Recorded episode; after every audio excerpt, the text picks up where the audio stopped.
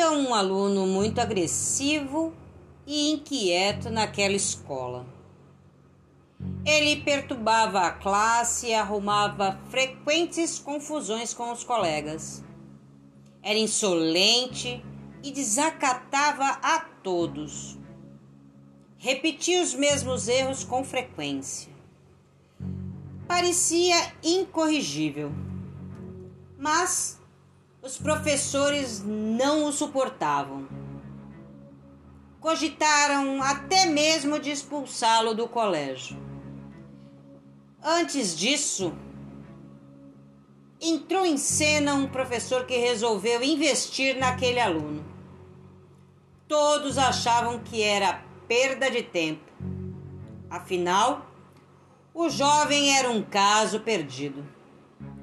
Mesmo não tendo apoio de seus colegas, o professor começou a conversar com aquele jovem nos intervalos das aulas. No início era apenas um monólogo, só o professor falava. Aos poucos, ele começou a envolver o aluno com suas próprias histórias de vida e com as suas brincadeiras. De modo gradativo, professor e aluno construíram uma ponte entre seus mundos. O professor descobriu que o pai do rapaz era alcoólatra e espancava o garoto e sua mãe. Compreendeu que o jovem, aparentemente insensível, já tinha chorado muito e agora suas lágrimas pareciam ter secado entendeu que sua agressividade era uma reação que pedia ajuda. Só que ninguém, até então, havia decifrado sua linguagem. Era mais fácil julgá-lo do que entendê-lo.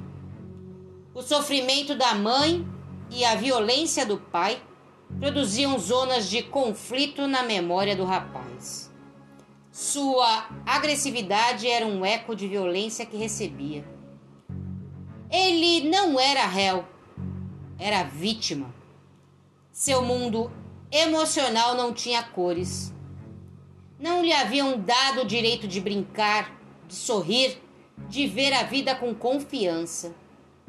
Agora estava perdendo também o direito de estudar, de ter a única chance de progredir estava para ser expulso do colégio.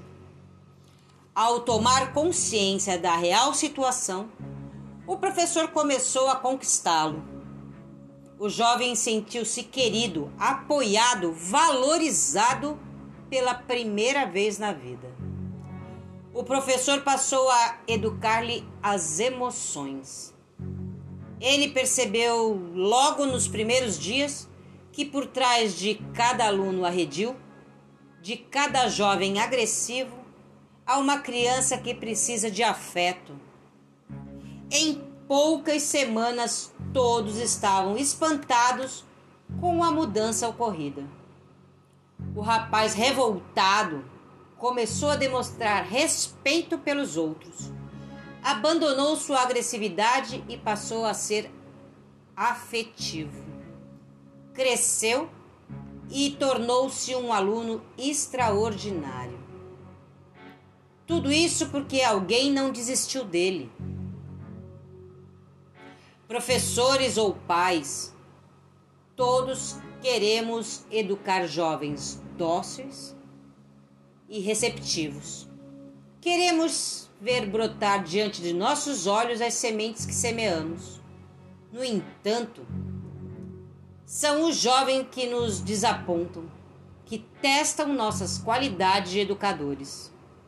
São filhos complicados que testam a grandeza do amor dos pais. São os alunos insuportáveis que testam a capacidade de humanismo dos mestres. Pais brilhantes e professores fascinantes não desistem dos jovens mesmo que eles causem frustração e não lhe deem o retorno imediato esperado.